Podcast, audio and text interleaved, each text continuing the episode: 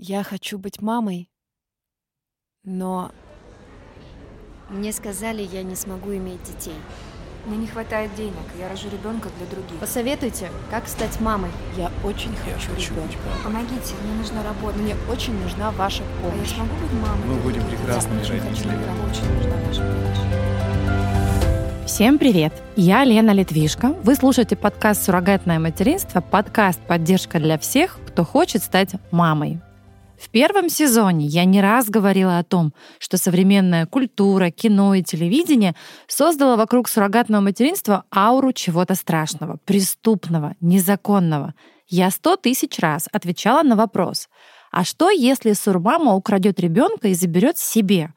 А добровольно ли женщины становятся сурмамами или они находятся в каком-то сексуальном рабстве? Я эти вопросы понимаю и всегда спокойно отвечаю на них, как бы развеивая многочисленные мифы. Но, дорогие мои, иногда детективные и реально пугающие истории разворачиваются вообще там, где не ждешь. Сегодня я расскажу вам историю, которая многому меня научила. Почему ее стоит послушать вам? Наверное, для того, чтобы расширить так называемые границы нормы и узнать, что да, так тоже бывает. И, наверное, для того, чтобы в очередной раз услышать о чужом опыте, но сделать свои выводы. Каждый раз, когда я вспоминаю эту историю, у меня начинает дергаться глаз. И не один. Было бы четыре, все четыре бы дергались. Однажды к нам за услугами обратилась женщина. Женщина одинокая, не состоявшая в официальном браке. Да, на тот момент юридически еще было возможно было воспользоваться услугой при таких условиях и спокойно зарегистрировать ребенка. Клиентка заявила, что бесплодна и готова начать участие в программе. Причем сразу показала всю серьезность своих намерений, сказав, что хотела бы раскладывать яйца в разные корзины, то есть взять сразу двух суррогатных мам с целью либо иметь сразу несколько детей, либо для того, чтобы просто увеличить вероятность появления малыша. Но вдруг бы у одной не получилось. Спойлер, не получилось вообще ничего. Ни у кого. Но история вообще не про это. Есть клиент, есть запрос, мы начали работу. И тут начался целый год невероятных чудес. С самого начала она вызвала у меня подозрения. И скоро вы поймете почему. В свою защиту хочу сказать, что мы попросили справку о психическом здоровье клиентки. И я скажу больше. Я обращалась к специалисту, к врачу, чтобы он дал мне свое заключение, и он подтвердил, что женщина адекватная и с ней все в порядке. Но каждый раз, как она приходила к нам в офис, наше агентство превращалось в какое-то детективное бюро. Женщина меняла парики, пыталась менять внешность, оправдывая это тем, что ее преследует некий мужчина. То есть какой-то ее бывший ею манипулирует и шантажирует.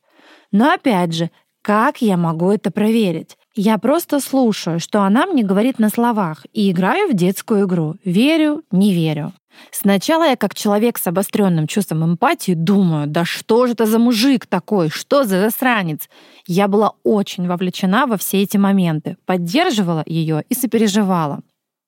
Но разные парики — это было только одни из фокусов. Каждую неделю создавалась новая электронная почта. На почте ежедневно, товарищи, ежедневно менялся пароль.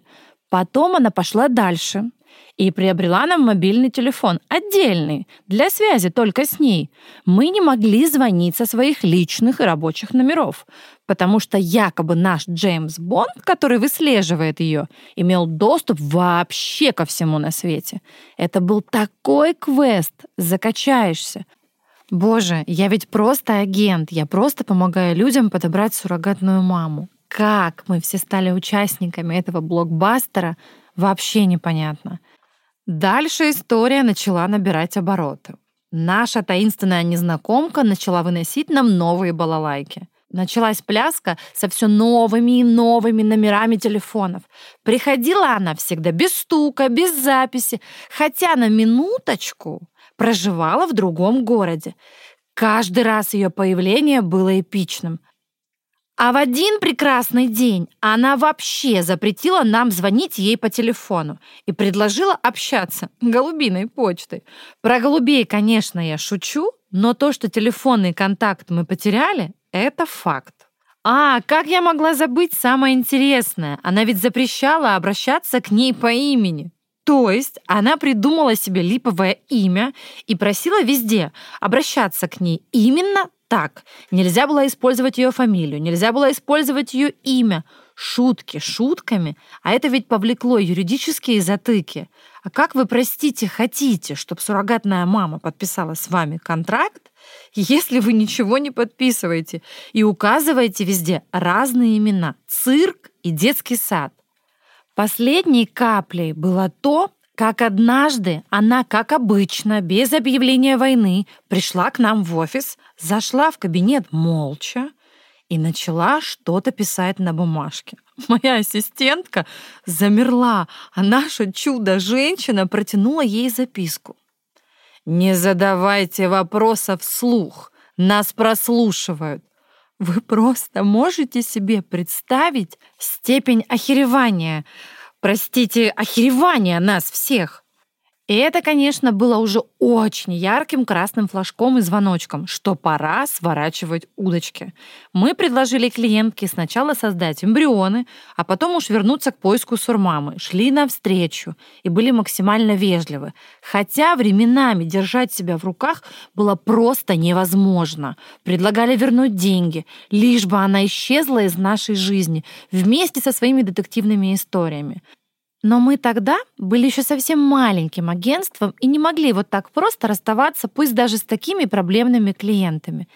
Я не знаю, стала ли эта женщина мамой. На протяжении года нашей работы многократные попытки у нескольких сурмам так и не увенчались успехом. Сейчас я понимаю, сколько меня научила эта женщина и ее история. Мы добавили несколько важных пунктов в договор, пересмотрели многие процессы в коммуникации с клиентом, да и прокачали, в конце концов, свой эмоциональный интеллект. Я рассказываю вам эту историю, чтобы в очередной раз без лишней скромности сказать, что я действительно опытный агент. И все эти жутко нервные, страшные, курьезные ситуации сделали меня не только классным специалистом, знающим программу суррогатного материнства от и до, эти истории превратили меня в человека, который всегда знает, что делать. Если у вас есть вопрос или история, которой вы хотели бы поделиться, если вам нужен совет или поддержка, пишите. Я рядом. С вами была Елена Литвишко, эксперт в области суррогатного материнства и донорства яйцеклеток. Вот уже 10 лет я занимаюсь этим непростым, но горячо любимым делом и являюсь руководителем и создателем сети агентств «Асмед» – Ассоциация суррогатных мам и доноров ооцитов. Всю подробную информацию вы найдете по ссылке в описании.